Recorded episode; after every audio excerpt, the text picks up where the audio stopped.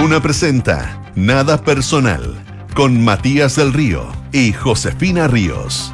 Auspicio de Zurich Global Investing APB y Universidad Andrés Bello, acreditada por seis años en nivel de excelencia. Duna, sonidos de tu mundo. ¿Qué tal? ¿Cómo están ustedes? Muy buenas tardes, siendo las 7 con un minuto 39 segundos de este jueves 9 de noviembre de 2023. Les damos la bienvenida en Radio Duna Nada Personal. José Ríos, ¿cómo estás tú? Bien, ¿y tú? ¿Qué pasa? Qué amor el Kik. Qué No, un aplauso. ¿Un aplauso? Un aplauso. Sí. Tenía que volver un 9 de noviembre, además. Sí, ¿no? Sí, Con mi ramito de violeta. Puede, puede tener más vacaciones. No, no, No, puede irse de vacaciones. entremos en eso, en puede, la- puede ir a donde usted quiera, ¿no?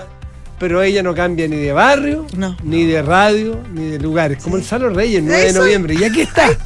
Nuestra. Salo Reyes, nuestra Sí. gorriona. La gorrona, exactamente.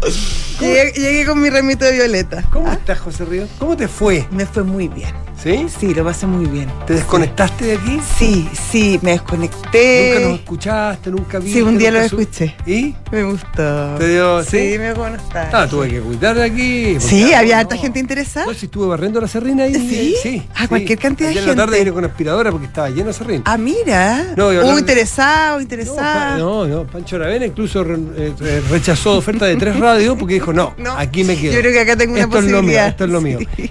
Quique Yabar menos, Ya. pero lo vi un día con un arnés y, y se estaba amarrando a la silla. No, porque estaba limpiando los vidrios. No, no sé, no sé. Lo vi entrar con arnés al estudio. Dije, ¿qué haces con arnés? No, uno nunca Por sabe. si acaso. Y se sentó y, y, si me caigo, y se sentó y ¡za! y se enganchó. Así es.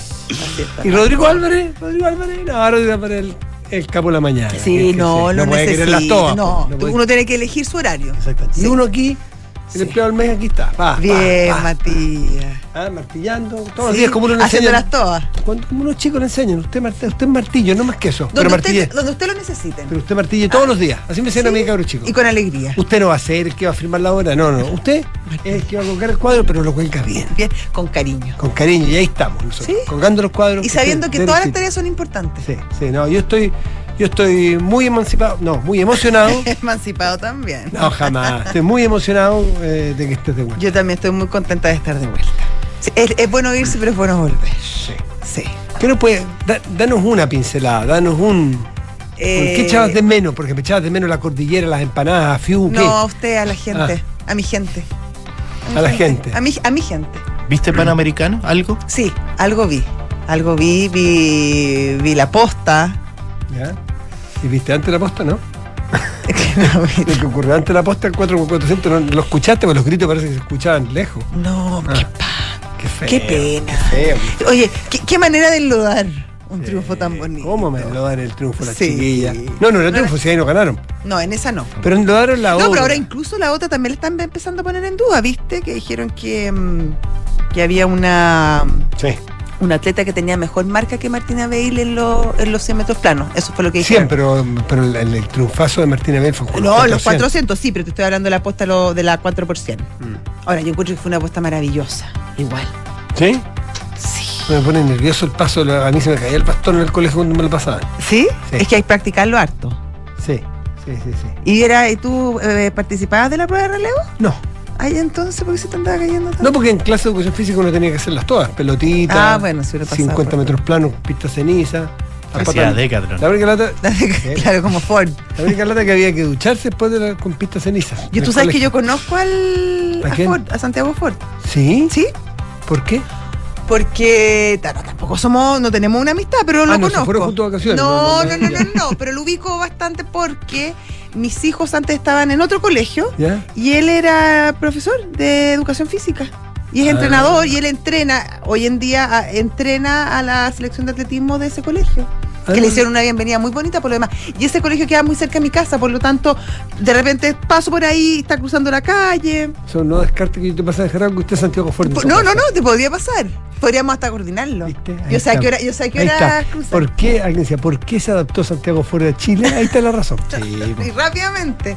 No recibe- ahora hay siete que podrías recibir porque están buscando destinos. Siete Porque no están de vacaciones. conquistas. No están de vacaciones. Oye, ¿qué, qué, ¿Qué, qué, qué? qué onda? ¿Qué, lesera, ¿o no? yo, yo no he podido escuchar la cuña. Estoy Yo tampoco, seguro la leí.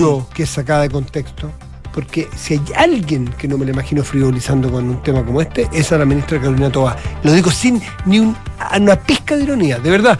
Tratado, quiero escuchar el tono de voz, Sí. quiero escuchar qué es lo que dijo. A lo mejor se expresó muy mal, pero cuando uno se expresa mal y se escucha tan mal como se escuchó, uno pide disculpas y aclara. Sí, Decía, perdón, y claro, perdón, entiendo elegir, claro, y sobre todo cuando se está hablando de una situación tan delicada como esa, que hay que ser muy cuidadoso con las palabras y las expresiones que uno utiliza. Yo no la oí tampoco, Matías, yo solo la leí, Claro. yo ni siquiera estaba. Eso, eso, eso, eso. eso. Pero, pero me llamó cualquier cantidad la atención, la verdad. Poderosamente la atención. Por decirlo menos. Claro, porque si, porque si hay un hilo conductor de, de, de Carolina Toá con estas personas, es ser víctimas de una dictadura. O sea, Ser claro. víctimas directas de una dictadura. Entonces, frivolizar claro. con eso no le queda en su personalidad, ni en su estatura, ni en su nada. Por eso que me extrañó y, y- y me parece que hay un malentendido. Claro, no sé. Bueno, por eso sería, sería bueno conocer las razones y la verdad, porque además una dictadura larguísima, cruel, y que además está pasando por uno de sus momentos más oscuros. No hay remedios, no hay comida, no hay luz, no hay agua. La gente lo está pasando Mm. muy, muy mal en Cuba. Por lo tanto, me imagino que tomar esa decisión de, de escapar de la delegación con todas las responsabilidades y problemas que te pueden traer no debe ser una decisión fácil. Anoche estuve escuchando específicamente a Giovanni Sánchez, que tiene este el café, Giovanni con Giovanni Sánchez cafecito a la mañana, habla así, y me estaba tomando un solvo. ¿No lo has visto? Toda la mañana, ella tiene un podcast todos los días. Y anoche estaba comentando el caso de Santiago. Ya. Voy a contar una. Tiene una voz en la brisa a la mañana, aquí en La Habana. Ella es muy tranquila. Prepara un café mientras habla. Espérenme que voy a tomar un solvo. Se toma el sorbo, el sorbo, muy bonito como pronuncia. Y contaba la historia de Santiago Ford. ¿Y sabes lo que me llamó la atención? En que no era como. Yo decía, "Ah, la noticia de los siete, las siete joquistas y del otro, del, del otro muchacho que se Sí. va a ser un tremendo noticia.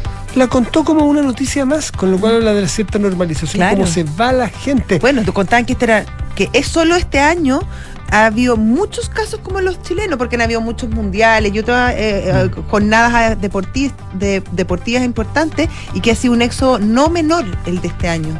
153. A este no sé hasta qué punto Cuba eh, hace, hace lo imposible para retenerlo. Entiendo que a las personas comunes y corrientes nada. Nada. Porque tú sabes que, y lo hablamos eso de una Sí. vez, porque también se lo escucha. Se están haciendo un poco los Se lesos. hacen los lesos por dos razones. pues, porque menos bocas. Claro, menos bocas toca. que alimentar cuando hay muy poco Sí, alimento.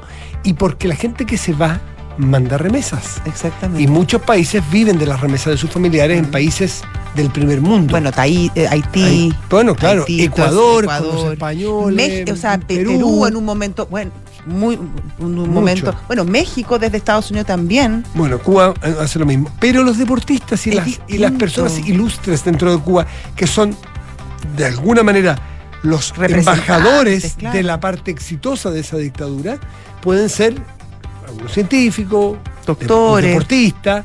Por lo tanto, dejarlo ir no es tan fácil. Pero aparentemente aquí tenían suficientes razones para haberlo previsto y no lo quisieron prever, da la impresión. ¿Sabes por qué no?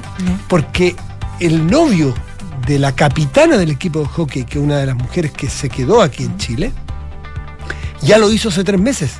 Vino a jugar con el equipo masculino de hockey césped a Chile y se quedaron tres. Y el, y el novio, o sea, no es la, es- la inteligencia cubana podría estar con pocos recursos, pero Este te- era bien evidente. pero tendrán Google, claro. Claro. Google. El- el- claro.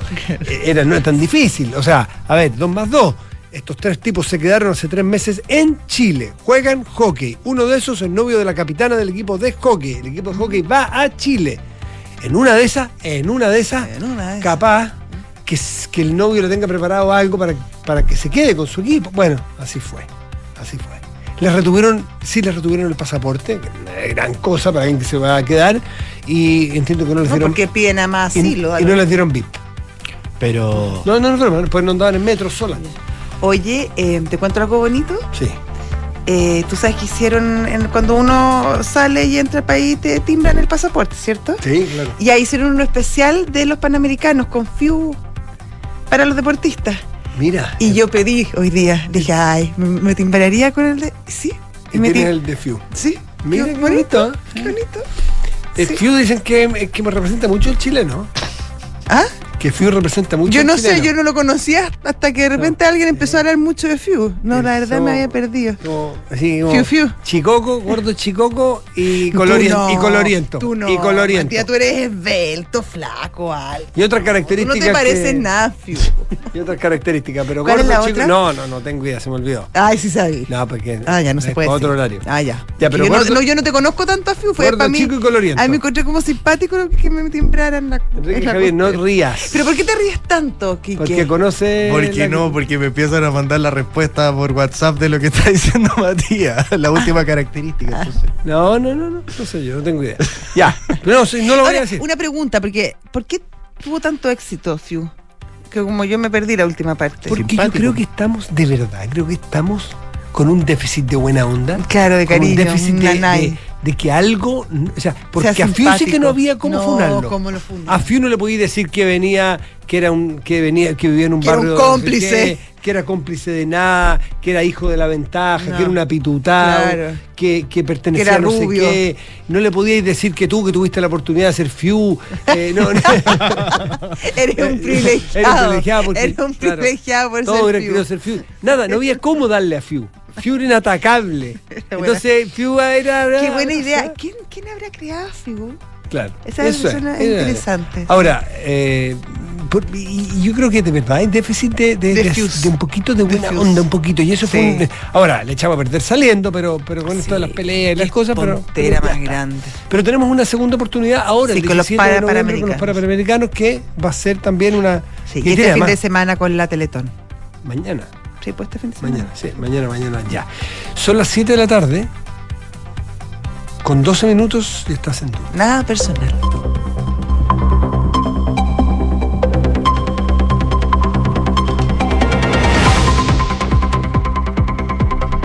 Enrique Javier. ¿Tiene información que no hemos dado? ¿No? No. Está contento el Kike. Sí. ¿Sí? José. Sí. Estoy feliz. ¿Y te trajo también regalo? Sí. Ah, ya. Tú sacaste Como a todo el equipo. pues. Ah. Está bien, no, no, no quiero meter las patas. Dale, dale, dale, dale, dale. ¿Llegaste tarde? No, no, no, al revés. Ya, pero dale. Ya. No, no, no hay problema. Vamos. No quiero ser que, que se. No quiero hacer quiebre. No quiero ser quiebre en el equipo. No quiero que haga ahí ley del hielo. No, es que yo estuve de cumpleaños, entonces. Mi hermano va a venir aquí a exigir que yo esté en la radio en todo caso, así que no tiene no está ni ahí. ¿eh? ¿Qué es eso? ¿Por qué pasó algo? ¿No? ¿Cómo que no? No, pues estamos hablando de las atletas, no digo que Ah. nadie- Ah, la no me- mamá. Ah, la que ya que me No.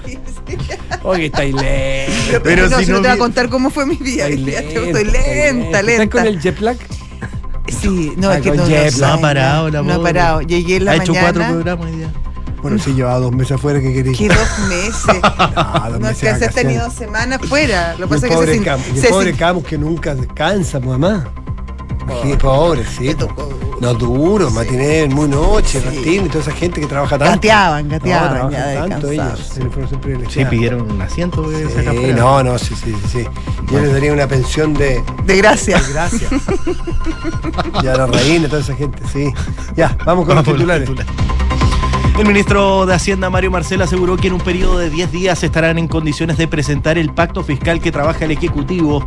El secretario de Estado enfatizó que está por cumplirse la entrega del informe que elabora el comité de expertos, el cual está encargado de cuantificar el espacio fiscal que pueda generar el mayor crecimiento económico para el país. Ministra del Trabajo, Janet Jara, habló esta mañana sobre la reforma previsional que impulsa el gobierno y cuyo debate se encuentra frenado con la posibilidad más clara de que se retome luego del plebiscito constitucional del mes de diciembre. La titular del Trabajo volvió a señalar que si existe un acuerdo ante la discusión, se retomará donde subrayó que ya va llegando el tiempo de las definiciones y agregando que la distribución del 6% es donde ha estado trabado el punto central por razones que son ideológicas. El presidente de la Reserva Federal, Jerome Powell, aseguró que los funcionarios de la Fed no confían en que las tasas de interés sean todavía lo suficientemente altas como para terminar la batalla contra la inflación y puede estar acabándose la ayuda para reducir las presiones sobre los precios en las mejoras de las ofertas de bienes y servicios y mano de obra. En esa línea, Powell afirmó que si resulta apropiado endurecer más la política monetaria, no dudarán en hacerlo.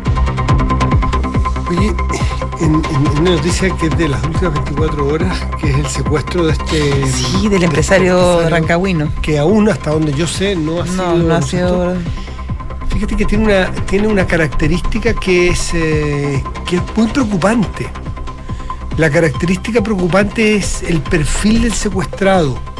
Eh, porque uno podría decir, mira, yo voy a organizar un secuestro con lo que ya significa, con las dificultades, con los riesgos, con esto, con el otro, con la logística. Uno supone que uno va a secuestrar a un tipo, un pez gordo, ¿no? Claro, qué sé que yo, y vaya a pedir 70 millones de dólares. Ya. Pero este no es el caso, es un, es un, Un es empresario, pero claro, medio. Menor, Sí. medio.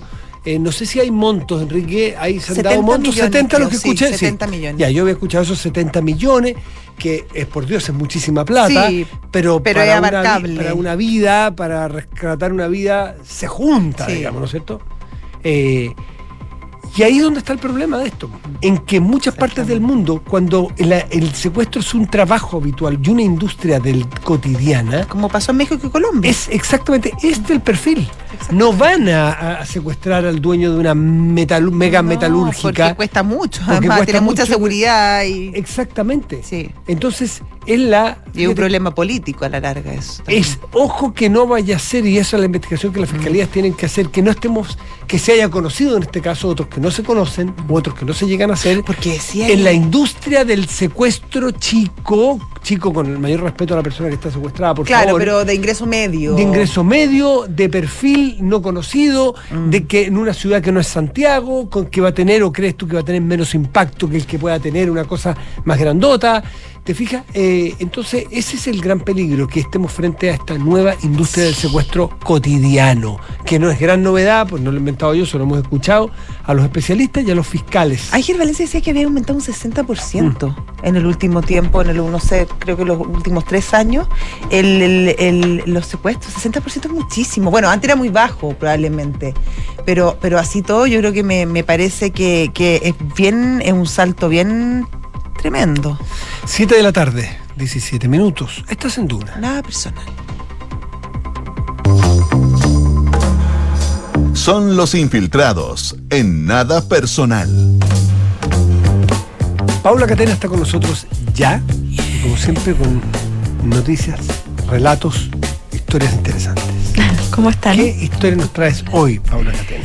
Eh, bueno, les vengo a hablar del ministro de Vivienda, Carlos Montes, que nuevamente está en la mira a raíz de este nuevo eh, golpe que eh, da la Contraloría al entregar los resultados de estos informes que dan cuenta de que eh, hay irregularidades en eh, los traspasos de los convenios suscritos por eh, 15 secretarías regionales ministeriales dependientes de la cartera que encabeza el ministro de Vivienda militante del Partido Socialista, que ya hemos visto desde que estalló el caso cuyo origen tiene eh, fue en su ministerio, ¿se acuerdan? El primer caso Democracia Viva, que eh, se, ahí se vieron involucrados eh, militantes de Revolución Democrática, salió una subsecretaria eh, y la responsabilidad política la asumió la entonces subsecretaria de la cartera,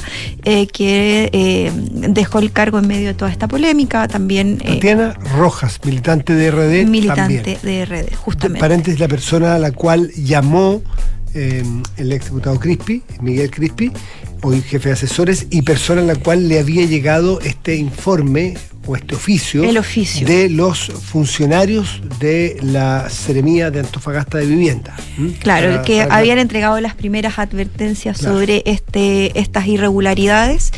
Y bueno, el tema es que nuevamente se pone en entredicho eh, a la gestión del ministro Montes, porque si bien él ha dicho y lo que ha sostenido hasta ahora y el gobierno lo ha defendido es que él no sabía acerca de esto, sino que eh, son los jefes de servicio, en este caso los jefes de servicio son los subsecretarios quienes tienen que, dice el argumento del gobierno, a hacerse responsable o estar en conocimiento Y además de es muy cosas. colabora- colaborador en todo el proceso de entrega de información. Sí. O sea, ha sido muy activo. Hay en- quienes dicen, y esto por eso también surgen las críticas, bueno, las críticas de la oposición ya eh, salieron explícitamente durante esta jornada, sobre todo luego de la intervención de Jorge Bermúdez, que también hoy asistió al Congreso para entregar más detalles respecto de estos informes que dicen que, y algunos ya piden la salida de eh, el ministro de la cartera y también evalúan estrategias como por ejemplo una interpelación que en verdad no tiene mucho efecto político, una acusación constitucional o estar insistiendo en esta solicitud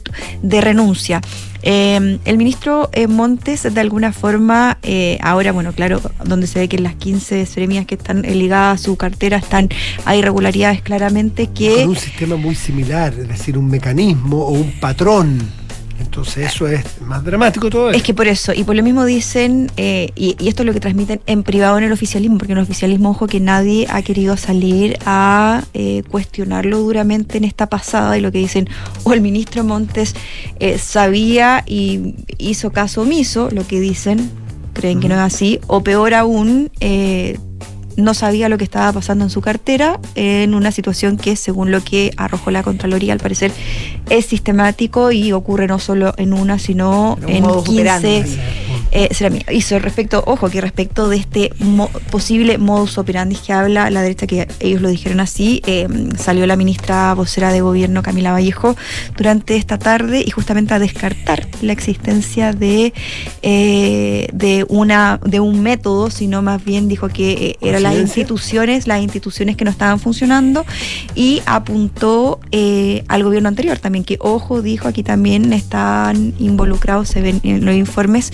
también eh, viene desde la Entiendo que hay, administración entiendo que hay una anterior. minuta de la SECOM al respecto, intentando, dando, dando lineamientos de Claro, cómo a cómo defender dentro del gobierno, cómo contestar, y es eh, mencionar al gobierno anterior. Y, y si uno va más atrás, Pablo y José, esto viene del gobierno, voy a ser, voy a ser por un segundo injusto, del gobierno anterior anterior. Porque este, esta baja o este, ¿cómo decirlo?, eh, alivianamiento de ciertos requisitos para entregar recursos, para atender eh, campamentos, viene del gobierno de la presidenta Bachelet, con la mejor idea del mundo. De hecho, tiene la firma de Paulina Zaval, su ministra. No con la idea de hacer nada irregular, con sentido de cuando se necesitan platas para llegar a los campamentos con plata, no pasar por 70 vericuetos, alivianar un poco la carga de requisitos para descentralizar y que sean los gobiernos locales o las seremías locales las que entreguen la plata. Eso se firmó y se creó en el gobierno de la presidenta Bachelet, insisto, con la mejor idea de hacer mejor gestión. Se aplicó por primera vez esa aliviamiento en el gobierno del presidente Piñera, pero se aplicó de esta manera con corrupción, como democracia viva, en este gobierno. Entonces, echarle culpa a Piñera o a Bachelet es un poquitito tramposo. Es mañoso. Es mañoso. Porque estaban las condiciones, sí, pero no porque esté en la- no porque a ti se te quede el celular aquí encima de la No, mesa, no. yo te lo voy a pelar. No, Bueno, Yo pero mismo dicen, también. hay algunos que no están tan, com- tan cómodos con este argumento, esta defensa del empate, Mm. eh, a recurrir a ese argumento para salir a eh, defender una posición que sin duda tiene mantiene complicado además- al gobierno y no solo por esto de los informes que claramente pero son es que además ellos bien vinieron con la promesa Sí. de que ellos eran distintos. Es que también Entonces, cuando tú vienes con la promesa que tú eres distinto. los flancos son de todos eh, lados Y ahora, y ahora le echan la culpa al gobierno anterior porque ya se hacía, y, pero tú eras distinto y lo sigues haciendo. Es que Entonces, por eso, la- es por eso la, por todos lados la por eso la incomodidad con esta defensa, porque justamente la promesa de renovación de la política, de que venían a hacer las cosas distintas y ahora ven que eh, se ven envueltos en este tipo de polémica que no solo está golpeando ahora la cartera del ministro Montes, sino que también hay dudas o se, o se instalan dudas respecto de cuándo tuvo conocimiento el gobierno eh, sobre estos antecedentes. Ya vimos que también eh, se puso en entredicho la versión del jefe de asesores del segundo piso, eh, Miguel Crispi, quien finalmente concurrió a la comisión investigadora y ahí él dijo que se había enterado nueve días antes de la publicación eh, del medio Antofagasta que da y que da a conocer este caso. Es decir, ya cinco meses después de que estalla este escándalo, recién eh, hay un reconocimiento de uno de los asesores más importantes del presidente Boric de que, ojo, eh, yo supe antes. O sea, también el manejo, el cómo se ha ido administrando la crisis, dicen en el oficialismo, ha tenido deficiencias y de alguna manera ha generado que se agrande más. Entonces, y bueno, y eh, volviendo al ministro Montes, bueno, quien a todo esto está con eh, licencia médica y por eso no se ha referido al tema, eh, se supone que vuelve, retoma mañana sus funciones y algunos esperan que eh, ahí se pronuncie al respecto. Hay quienes creen que lo mejor y lo más sano sería que el ministro dé un paso al costado. Hay que recordar que él fue uno de los grandes sobrevivientes de, y si no, el gran sobreviviente del último cambio de gabinete que hizo el presidente Boric, donde removió a figuras emblemáticas del Frente Amplio como eh, Giorgio Jackson, que bueno, él termina adelantándose al cambio más general, pero eh, es una salida muy sentida por el Frente Amplio y sobre todo por RD, que era el partido eh, más longevo que tiene esa coalición base de el presidente Boric. Entonces el escenario claramente eh, está complicado, lo asumen complicado, complicado. sí, y nuevamente, bueno, y en el en el socialismo democrático que eh, la pulsión siempre ha sido a blindar al ministro eh, Montes. Ahora como que dicen, reconocen que no están los ánimos para eso. Como que ya es demasiada la información que dicen se le pasó por el frente de las narices y eh, como no supo, dicen. O sea, también hay ahí un, un una falencia, una carencia política, dicen, de, de- de- manejar esta crisis que se viene arrastrando. Eh, entonces no está, no está fácil el escenario, hay que ver también, porque no se ha pronunciado la presidenta en esta ocasión de el Partido Socialista, la senadora Paulina Bodanovich. En ocasiones anteriores ella ha salido a defender eh, la permanencia del ministro Montes. De hecho, una de las razones por las cuales el titular de vivienda no salió también en el cambio de gabinete pasado fue porque se puso firme el Partido Socialista y dijeron que no tenían por qué pagar ellos los costos de una crisis que se originó en otra coalición, eh, donde se vieron involucrados militantes de Revolución Democrática. Y al final, eh, el peso del argumento y de la presión que hizo el socialismo en ese momento eh, sí resultó.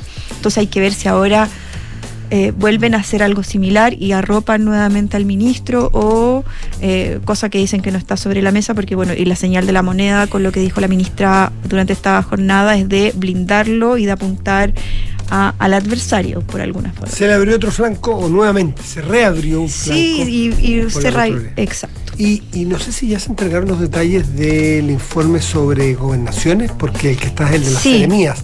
El de las gobernaciones ya está. Sí, la tercera Ya- PM llevó, Lleva un de- lle- llevó ya. algo sobre eso. El detalle, no, no, no, la verdad no he visto el detalle Bueno, todavía de eso porque el gobierno porque la- las gobernaciones ahí el, lo el informe eran extensos. Sí.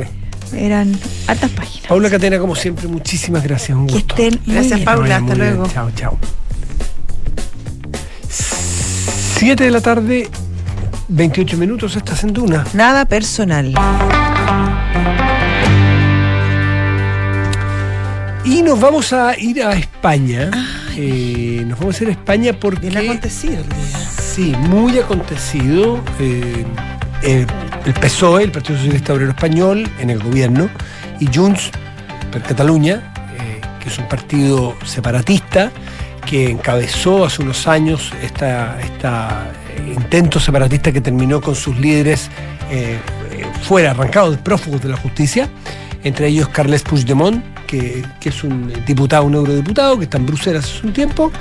Bueno, que es un partido de derecha, que hay que decirlo, porque hay dos partidos en Cataluña, ERC, que es izquierda republicana, catalana, y Junts per Cataluña, que son de derecha, Puigdemont. Bueno, con ellos ha firmado ahora, porque el otro ya estaba más o menos arreglado, pero la dificultad era con Junts. No sabía que era de Sí, es de derecha. Y lo que ha hecho es eh, acordar un- una amnistía. Una amnistía justamente a las razones o al proceso judicial que está, eh, está abierto en contra de Puigdemont y otros líderes de ese grupo, eh, y se, por, por infracciones a la Constitución, Sí. en fin, y se les separatista. amnistía para que puedan volver. El, lo que pedía, eh, lo que pedía Junts era no solo amnistía, sino que amnistía y un referéndum, cuando hubiera un referéndum separatista. Sobre eso, el PSOE ha mirado un poco para el lado, que, mm, que sí, que no, pero bueno, pero la amnistía del principio dijo, sí, ese precio estamos dispuestos a pagar, ¿en virtud de qué? Que son los escaños que le faltan o los votos que le faltan para que la próxima semana debiera ser ya la investidura que le pidió el rey, eh, el rey, el nombre del rey siempre se me va, Felipe, Sex- sexto. Sexto, eh, que le ha pedido, como así le pidió a Núñez Feijóo, que no lo logró, se lo pide ahora a Pedro Sánchez del Partido Socialista y tiene un tiempo limitado para hacerlo y se apuran las negociaciones y se logran estas negociaciones, que han despertado un movimiento ciudadano muy grande en España y político también, naturalmente, de Vox y de los partidos de derecha. Vox, sobre todo, tomándose la calle de manera muy radical, muy, muy radical, cortando tránsito, utilizando bastante violencia y, mm, y la, y, también dentro del Partido Socialista hay mucha presión y mucha rebeldía a lo que está haciendo Pedro Sánchez. De hecho, Felipe González, probablemente el gran el gran cacique histórico vivo socialista, el primer eh, presidente socialista desde el regreso a la democracia en España, ha sido un férreo, duro y, y- y bravísimo contrario a, opositor a esta posición de ofrecerle una amnistía porque estiman que es un precio demasiado alto, Claro. es demasiado, demasiado alto precio para, para hacer gobierno. Que claro, apunta al corazón finalmente de, de la nación española. Exactamente. Así es que, bueno, eh, fíjate que jueces, fiscales alertan de que el acuerdo del Partido Socialista con Junts atenta contra la separación de poderes. Es decir, que por un pacto Claro. político haga una amnistía de un juicio que lleva Claro, otro poder del en Estado. bolsillo una, una, una sentencia judicial. Exactamente. Eso por un lado y podría estar incluso violando la constitución. Hay algunos, hay algunos grupos que. No, si no la, va- no la va a hacer, no la va, no la va a tener fácil. Cuando tú pagas un precio alto, te refieres exactamente a eso, a los costos, a, la- a las- a las, a los- a las derivadas que va a tener el pago de un precio, ¿no? Y este es el caso, el caso específico en política. Y fíjate que hay una, una crónica aquí del mundo que dice Puigdemont ya amenaza a Sánchez, porque quiere más. Es Cuando tú logras poner de rodillas al tipo que te ofrece y te le subes el precio y te lo paga, se lo subes ya. Es lo mismo que el chantaje. Si te va a volver a chantajear y te va a volver a chantajear. y le dice, no solamente quiero amnistía, quiero más. Dice, dice Puigdemont respecto a Pedro Sánchez, tendrá que ganarse la estabilidad día a día. Los únicos límites los pone el Parlamento, que es el Parlamento catalán. ¿Por qué habla de estabilidad? Porque esta es una monarquía constitucional. No es una república. Y en las monarquías y en, lo- en lo- en los gobiernos, eh, en los gobiernos eh, parlamentarios, regímenes parlamentarios, eh, eso quise decir más que monarquía constitucional, en un régimen parlamentario, lo que tú necesitas es tener permanentemente Claro. una mayoría. El día que pierden la mayoría. Tienes que diluir ¡pum! el. Tienes, que- Tienes que llamar a- a tienes que llamar a nuevas elecciones y se forman nuevos gobiernos, sin ningún trauma, sin ningún Así problema. es el sistema. Entonces le deja muy claro, no solo le pone un precio alto, sino que le, cuelga la etiqueta.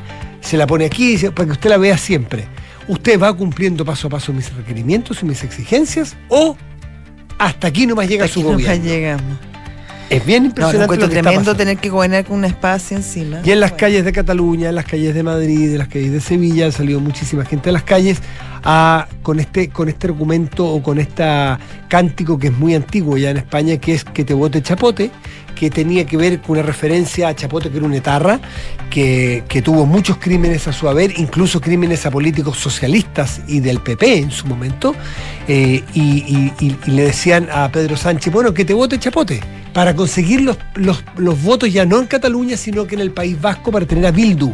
Bildu que es el partido reacondicionado con terroristas Claro, adentro. Por ejemplo, está Arnaldo Tegui, que es un tipo que tiene condenas, no juicios, condenas por participación en crímenes y en, y en secuestros de ETA, y él se reconvirtió a la política, y Arnaldo Otegui es uno de los líderes de Bildu, que hace rato ya está con el gobierno. Entonces decía, ¿quieres el voto de, de, de Bildu? ¿Quieres el voto de Otegui? Bueno, que te vote Chapote.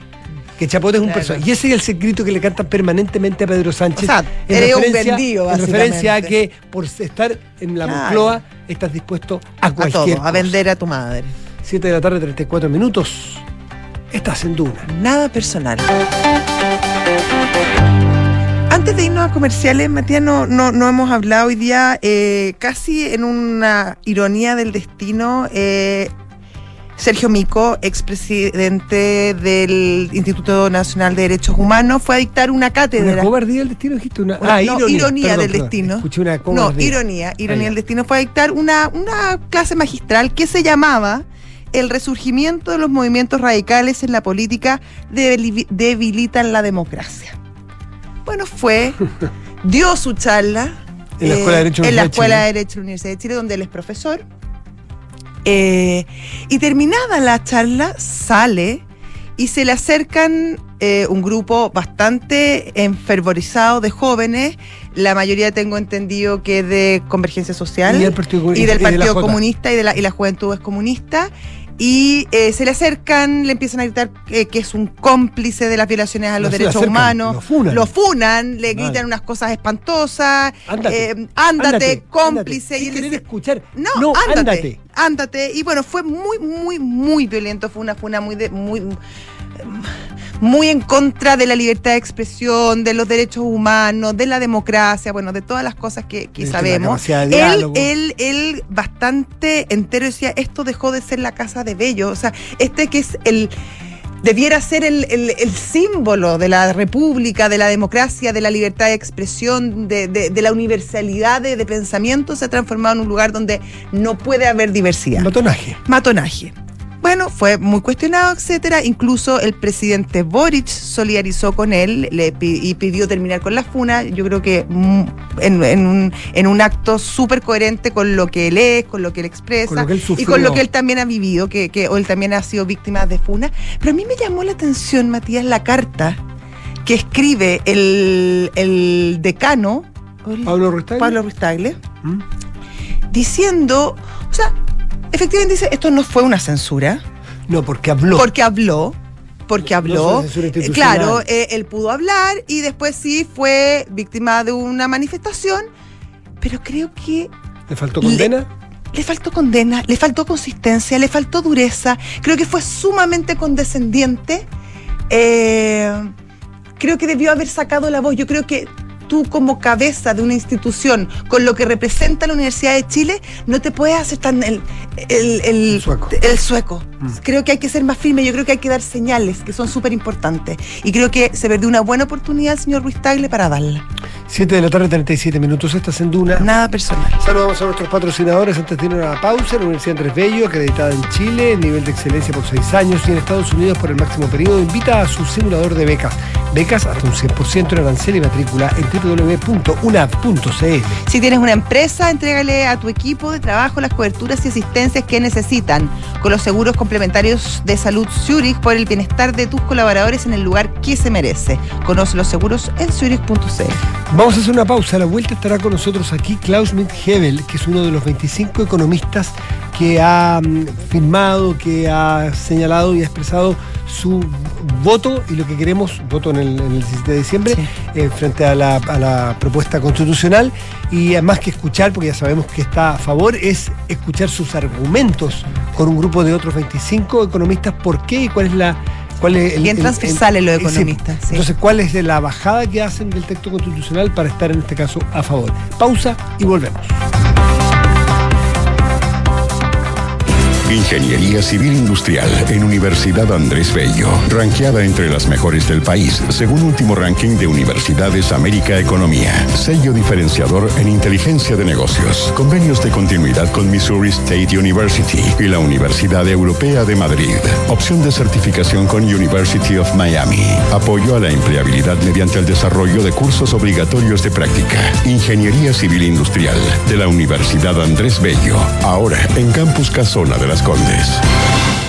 Mi amor, llegaste. ¿Cómo te fue en el médico? Súper bien. Desde el susto de la otra vez empecé a controlarme más seguido y ahora estoy como tuna. ¿Ves lo importante que es poner tu salud en primer lugar?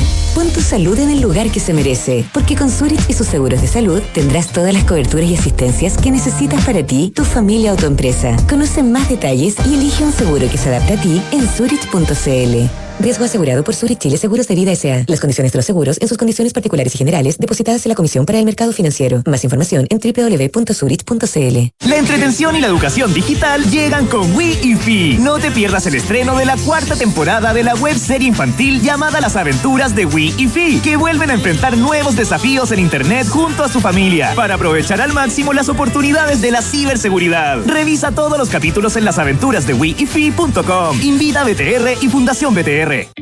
Nuestros usuarios podrían llenar nueve veces el Estadio Nacional. Talana es la plataforma de recursos humanos más descargada y mejor valorada de Chile, con más de 5.500 clientes y más de 400.000 usuarios. Con Talana, gestiona vacaciones, firma documentos a distancia, administra la asistencia de tus colaboradores y mucho más desde una sola plataforma de recursos humanos. Conoce más en talana.com.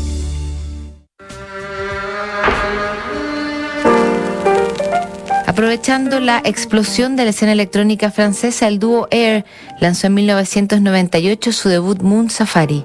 Las atmósferas relajadas y la colaboración de la cantante Beth Hirsch transformaron al disco en un éxito fuera de las fronteras del país, aunque el grupo nunca se sintió cómodo con las comparaciones que hizo la crítica especializada. Esta es la historia que te contaremos hoy desde las ocho y media en un nuevo capítulo de Sintonía Crónica Debut en Duna 89.7.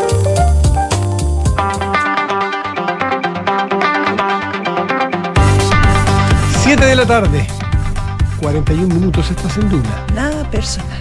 Ya está con nosotros, lo habíamos anunciado, ahora lo presentamos, el economista Klaus Schmidt-Hebel, bastante amigo de la casa, ha venido tantas y tantas veces, pero ahora viene con dos temas distintos a lo que solemos entrevistarlo. Klaus, primero, muy buenas tardes, Buenas gracias tardes, por venir Klaus. aquí a la radio. Gracias a ustedes, siempre un placer estar con ustedes, Josefina y Matías. Aprueban con reparos. Grupo amplio, leo titular de Pulso. Grupo amplio de 25 economistas se inclina por el a favor en el plebiscito. ¿Y por qué es amplio? Porque hay gente de centro derecha, gente de, ex de cristiano, gente de centro izquierda, Joaquín Vial, Manuel Agosín, Álvaro Clark.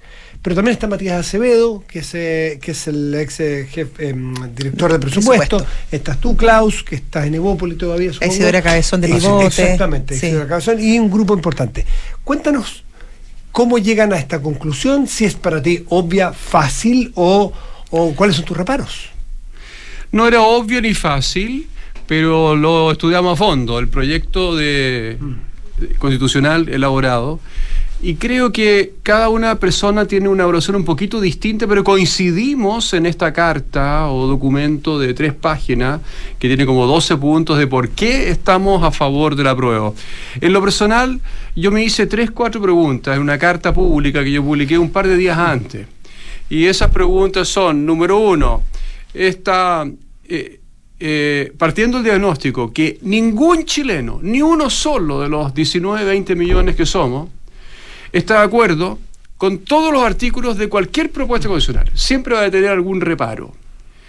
Entonces, partiéndose del diagnóstico, la primera pregunta es, colocando sobre la balanza los reparos con las cosas que a uno le parecen ejercicio- ok, un ejercicio de ponderación. Un ejercicio de ponderación donde uno compara el articulado con el cual no simpatiza o no le parece adecuado para una constitución con el articulado que sí cree que está. ¿Cómo es ese balance? Y claramente nosotros 25, ¿no es cierto? Estimamos que ese balance es positivo. La segunda pregunta, que es la que nos preguntan a todos los chilenos el 17 de diciembre, ¿cuál constitución nos gusta más? Con estos balances aplicados a las dos, ¿no es cierto? La constitución actual de Lagos Pinochet o la constitución en- de esta propuesta que fue elaborada hasta hace pocos días atrás y propuesta al país. ¿Cuál nos gusta más? Y, nuevamente si la respuesta es en un sentido o un, otro sentido uno va a votar. Tercero, comparación internacional. ¿Cómo se compara esta propuesta con las constituciones que rigen las democracias más maduras, las economías más desarrolladas, los países socialmente más integrados y los países que viven en más paz? Que son como más o menos unos 25, 30 países del mundo.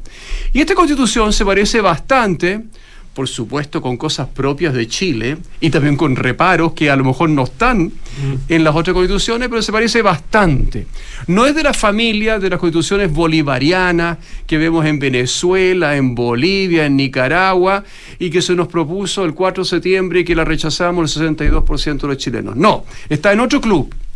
Entonces, si uno tiene esas, esas respuestas, uno tiende naturalmente a estar a favor del, em, del apruebo eh, eh, el, el 17 de diciembre. Klaus, específicamente, y me quedo en la segunda pregunta. ¿Me gusta más la propuesta o me gusta más la constitución Pinochet sla- slash Lagos? ¿Por qué? Eh, ¿Qué sería el punto fundamental que la balanza se te inclina a favor de esta propuesta y no Porque la creo, que rige hoy? porque creo que hay, hay varios avances respecto a una constitución que fue escrita y elegida en un plebiscito muy, muy eh, eh, eh, cuestionado. Yo voté que no, y lo hice público eso el año 1980 a la propuesta constitucional de Pinochet. Creo que le sacaron las peores cosas en reformas varias del 89 en adelante. 89, un gran paquete de un reformas. gran paquete de reformas muy importantes, ¿no es cierto? 2005 otras. y el 2005 bajo la presidencia de Lago. Entonces yo creo que la constitución que tenemos actualmente es muy mejorable y muchas mejoras están en esta constitución. Por ejemplo, eh, partamos del artículo número- número 2 que dice que esto es un Estado eh, eh, social de, democrático de derecho. de democrático derecho. La parte social es nueva. ¿No es cierto? Y creo que positiva, porque coloca un acento en derechos sociales. ¿Cuáles derechos sociales? Bueno, el articulado siguiente hace referencia a cuáles sí y cuáles no. Varios no, que me parecían muy arbitrarios, muy locos o in- infinanciables que estaban en la propuesta del 4 de septiembre anterior. Luego yo creo que también en un tema bien distinto hay eh, un avance en materia de protección del medio ambiente. Yo soy ambientalista y economista al mismo tiempo. Yo creo que el cuidado del medio ambiente en esta, lo que yo califico, la catástrofe ambiental de todo el globo y también en Chile, hay que acelerar y eso la Constitución de alguna forma tiene que protegerlo y fomentarlo, hay que acelerar a reestructurar en forma bastante radical y mucho más rápida lo que estamos haciendo, toda la estructura de consumo y producción en el resto del mundo y en Chile. Y estamos avanzando muy lento. Entonces, que eso esté reflejado en la Constitución, de alguna forma, y un avance significativo respecto a la constitución previa, yo creo que es, positivo. Y después hay un montón de otras cosas en muchas dimensiones. Tenemos poco tiempo, no puedo entrar. Tenemos 12 puntos que nosotros hacemos en nuestra, en nuestra carta donde, donde estamos ahí. Donde hay diferencias, donde hay reparos, donde hay ripio. Por ejemplo, para muchos de nosotros, no todos los firmantes, ah, pero yo diría la gran mayoría, tenemos reparo que una materia tributaria que tiene que ser de materia de una ley y no constitucional no debería estar ahí. Nos gusta o no nos gusta, además, la propuesta misma. A mí no me gusta. En lo personal, yo creo que económicamente es un error eliminar el impuesto a las contribuciones a los bienes raíces, especialmente porque en Chile tampoco es particularmente elevado este. Es fácil de, de pagar, de, pagar De o de, recaudar. de- de Claro, recaudar, es ¿no es cierto? Es difícil de evadir. Eh, eh, ¿Se puede perfeccionar? Sí, se puede per- perfeccionar, pero eso todo es materiales. Entonces, eso es una cosa que no debería la Constitución. Y así hay otros reparos más. Esta interpretación ambigua, por ejemplo, respecto del, del aborto, respecto del qué o el quién. Yo creo que todo ese cambio era, era, era innecesario que se hizo a nivel de la. Del, del- de ¿Tú la viste ese ¿Cómo viste la actitud? Y ese es uno de los riesgos, la actitud de republicanos, que tenían la llave, ¿no es cierto? Tenían el manojo de llave. Tenían Bueno, eso para mí es el cuarto argumento, estimado Matías, respondo directamente a tu pregunta. El cuarto argumento por el cual yo voto a favor. Porque si los rojos de este país, y esto es literal, ¿ah? los rojos del Partido Comunista y los neorrojos del Frente Amplio se juntan con el senador rojo y están de acuerdo en algo y dicen A, los demócratas de este país deberíamos decir B. Entonces es fantástico que se junte el, que el senador Rojo Edwards con el Partido Comunista, con el Frente Amplio y algunos otros más, por supuesto, en rechazar este proyecto porque eso reafirma mi convicción plena de aprobar el 17 de diciembre. Klaus que- Smith Hebel, y en materia económica, porque tú dices, claro, en el artículo, me parece que en el artículo 1, no en el 2, donde está el, donde está el este, Estado Social y, Democrático sí, de sí. Derecho, eh, pero dicen ahí hay trampita, porque está escondido el, el- el Estado subsidiario, el principio subsidiario del Estado, que es de la Constitución vigente, y la verdad que no va a ser muy fácil eh, echar a andar este sistema social o este Estado social y democrático de derecho. Tú que eres economista y experto, eh, tú cuando lo lees, tu interpretación es que va a poder desarrollarse ese Estado razonable de democrático ver. y social de derechos? Sobre ese tema yo tengo una posición probablemente disidente con la gran mayoría de los firmantes de la Carta de los 25 economistas, porque me hubiese encantado una declaración que dijera que el Estado democrático de derecho será social y subsidiario, que es Explícito, exactamente explícito. Me hubiese gustado Que no eso aparece en la ahí. constitución actual la palabra subsidiaria en ninguna parte. Y no aparece, no, aparece. no, no. Y en No. ese, en ese, en ese sentido podría eh, calificarse mi postura personal, porque no, no la presigo, por supuesto, podría calificarse como más liberal. Algunos califican despectivamente de neoliberal de lo que finalmente salió como texto. Pero no es una cosa que yo eche tremendamente de menos. Por supuesto que hay elementos subsidiarios cuando se dice en un articulado mucho más abajo que la persona tiene el derecho a elegir el tipo de educación, pública, privada, ¿no es cierto? Eh, que su fondo de pensión están resguardados, eh, su derecho de propiedad sobre ellos, que la salud pueden elegirla. Ahí hay elementos, por supuesto, que son propios de la, de, la, de la subsidiariedad que está muy anclada y muy explícita, por ejemplo, en una de las mejores constituciones del mundo que la Constitución de la República Federal de Alemania. En Alemania está eso, el Estado subsidiario. ¿Está, y está explícito? Está explícito. Y por tanto, eh, eh, y, y bien, en todo Estado moderno, en todo. Estado moderno hay que compatibilizar lo social, los derechos sociales, con dejar los espacios no solamente las empresas privadas, sino que todos los grupos intermedios, la ONG, eh, las fundaciones, hay que dejarle espacios para, que se, para que se desarrollen. Y esos principios. Claro. Tú cuando, le- cuando lees este texto, con tu experiencia de economista, de profesor, investigador, doctor en economía, tú, si yo te preguntara a un niño chico y te pregunta ¿dónde está el motor de la economía en este texto? ¿Está en el Estado o está en las personas? ¿O hay una buena mezcla? Yo creo que una buena mezcla, pero cargado hacia el sector privado en cuanto al motor de la economía, porque fortalece también el derecho a propiedad, lo que me parece muy bien, la iniciativa privada, el emprendimiento, eh, es un, son articulados poderosos y buenos y correctos, completamente idénticos a los articulados que existen en eh, países desarrollados. Sin embargo, eh, eh, Klaus, ah, ah, hubo un tweet que hizo Pepe Out hace pocos días respecto y ahí también está la- el equilibrio entre el, sector privado y también el Estado y, el Estado cómo se financia a través de la recaudación y hace un punto especial en el, en el artículo 31 de la nueva eh, constitución que dice, de la propuesta que dice, los gastos objetivamente necesarios para la vida, cuidado o desarrollo de la persona y su familia se considerarán deducibles de la determinación de los tributos.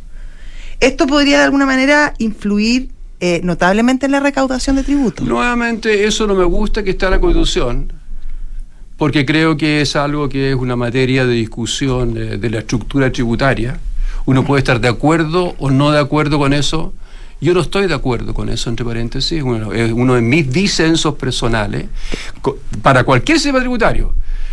Reconociendo que muchos países desarrollados, especialmente Estados Unidos, se deduce un montón de cosas, como son, por ejemplo, los pagos por eh, crédito hipotecario, educación de los chicos, eh, salud hasta cierto, todo hasta, hasta cierto nivel, por supuesto, evidentemente.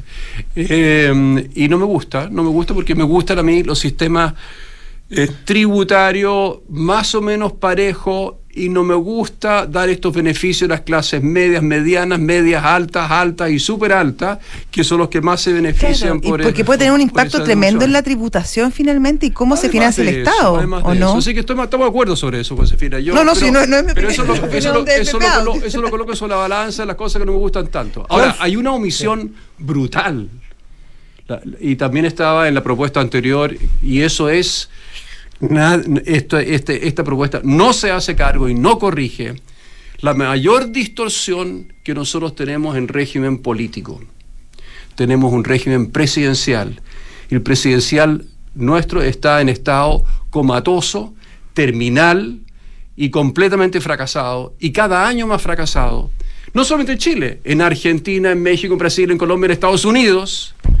Y en los muy, muy pocos países desarrollados donde, que tienen un sistema presidencial. De 32 países desarrollados del mundo, 29 tienen un régimen parlamentario que funciona mucho mejor, de acuerdo a toda la evidencia científica, económica y ciencia política en estabilidad, mayor estabilidad económica y en mayor desarrollo social. Klaus Mingede nos trae otro tema y, no Sí. ten- y tenemos que darle el tiempo adecuado porque está preparando un, un seminario muy ambicioso, muy importante en la Universidad del Desarrollo. Exactamente, la teoría del, del, del todo. Exactamente. Eh, es, lo conversamos antes fuera de micrófono, es una mirada súper ambiciosa respecto a, a cómo nos paramos frente, frente a la coyuntura, la ciencia, la economía. ¿Cómo lo están mirando? ¿Qué, qué, qué le proponen? ¿Qué le proponen a la gente con esta...? Partamos diciendo de qué trata. Claro. ¿De qué trata? Nuestro mundo, y especialmente el conocimiento, la creación de conocimiento, lo vivimos a diario, es un mundo cada vez más especializado, en el cual el, el- el científico, el desarrollador de tecnología, es alguien que está en un nicho muy chiquitito, una pregunta muy, muy concreta, muy pequeña. Con lo cual, el ciudadano común pierde la visión sobre el todo y especialmente pierde la visión que hay en la ciencia, porque son compartimentalizadas, sobre la evolución desde el Big Bang, 13,8 miles de millones de años atrás, hasta el presente de la humanidad.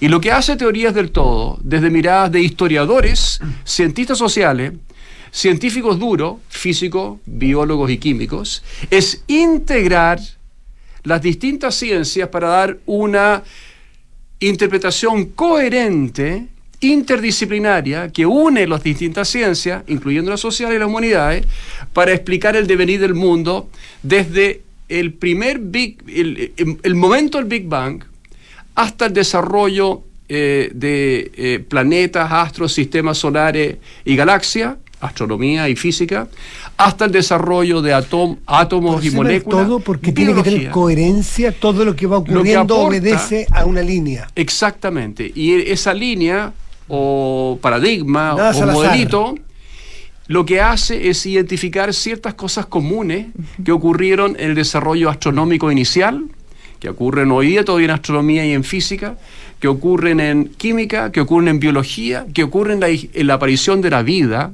el desarrollo de la vida, el desarrollo de la sociedad humana e incluso mira al futuro. Y eso lo presentan en cinco presentaciones magistrales, extraordinarias, los eh, iniciadores de la teoría del todo, desde la física, desde la historia, desde la biología, en cinco sesiones maravillosas, el 16 de noviembre, el aula magna de la Universidad de Claro, Desarrollo. viene- En una semana más, exacto. Es bien contraintuitivo, sobre todo en un- una sociedad, un mundo que nos propone la especifica- especificidad. Y la En especialización. todo, la, la teoría de la, espe- la especialización, la teoría del nicho. Eh, esto es como un giro absolutamente distinto. Es totalmente distinto. Yo no sabía nada de esto. Como les digo, había una persona en Chile que sabía algo de esto hace dos años atrás y esperamos que de acá salgan mil personas que hay inscritas en esta conferencia. Eh, para, en el aula magna de la Universidad de Desarrollo el día 16 de noviembre, ¿no es cierto? Porque está dirigido no a especialistas, esto está dirigido al público en general, a la gente que se pregunta, bueno, ¿y cómo está integrado esto, los primeros átomos, con la vida actual de la sociedad? ¿Cómo está integrado el comienzo de la vida en esta Tierra? Seguramente hay otros planetas donde hay vida, pero aún no tenemos evidencia de aquello. ¿Cómo está integrado y cómo se puede dar una historia coherente, una Coherencia, historia lineal e integrada? Y eso es lo que hacen estos cinco estudiosos, cientistas sociales, un teólogo también. ¿Quiénes, vienen? ¿Tú tienes ahí la nómina? Sí, viene. Eric Chesson de la Universidad de Harvard, luego viene eh, David eh, Christian, que es el papá de la gran historia, como se llama desde la historia, los buscadores de una historia del todo. Viene luego eh, Alistair McGrath, que es científico y pastor anglicano que trata de unir eh, las ideas religiosas con las ideas científicas, como científico y teólogo que es él. Tiene un doble doctorado en teología y en ciencia.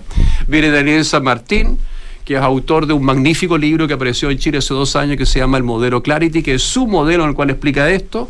Un chileno es. Un chileno conjuntamente con Ignacio Ormazábal, que es un científico de la Universidad de Concepción, que los dos hacen esa presentación sobre el modelo Clarity y sobre literatura previa. Eh, y termina esto, y, y empieza, perdón, empieza esto con Jorge Zanelli, que es un extraordinario teórico del Centro de Estudios de Físicos de Valdivia, que nos, nos presenta un esbozo, pero también para un público general, de la búsqueda en física de lo que se llama la teoría unificada de campo, de tratar de integrar las distintas teorías sobre distintas fuerzas en física desde eh, Einstein en adelante. Eso es el comienzo de la conferencia. Primero vemos la física solo y después vemos, vemos la integración de todas las disciplinas. Si hay alguien que nos está escuchando, esto es un seminario abierto. Abierto, completamente gratuito, es vía inscripción, página web de la UDD. ¿Presencial y virtual? No, ¿Streaming? solo presencial. Ah, no tiene solo streaming. presencial. No, no, eh, no, vamos a tener streaming más adelante las grabaciones, Ya. pero eso un par de días después. Perfecto. Muy bien. Klaus Schmidt-Hebel, economista y, y- y- y coordinador de este seminario, muchísimas gracias por venir aquí a la Encantado, siempre. gracias por escucharme y dar- No, darlo a conocer. No, No, muy este- interesante, fascinante, lo encontré. Este es un programa que aspira a ser un programa del todo. Del todo. Ahora, lo logra bien No poco, sé hay si que lo vamos a lograr, vamos a Que quedar vaya muy bien, Klaus. Muchas gracias. José, Muchas que te vaya muy bien. ¿eh? A ti también. Muy gusto, un gusto tenerte de vuelta. Sí, yo también estoy muy contenta. Hasta mañana, gracias. Chao.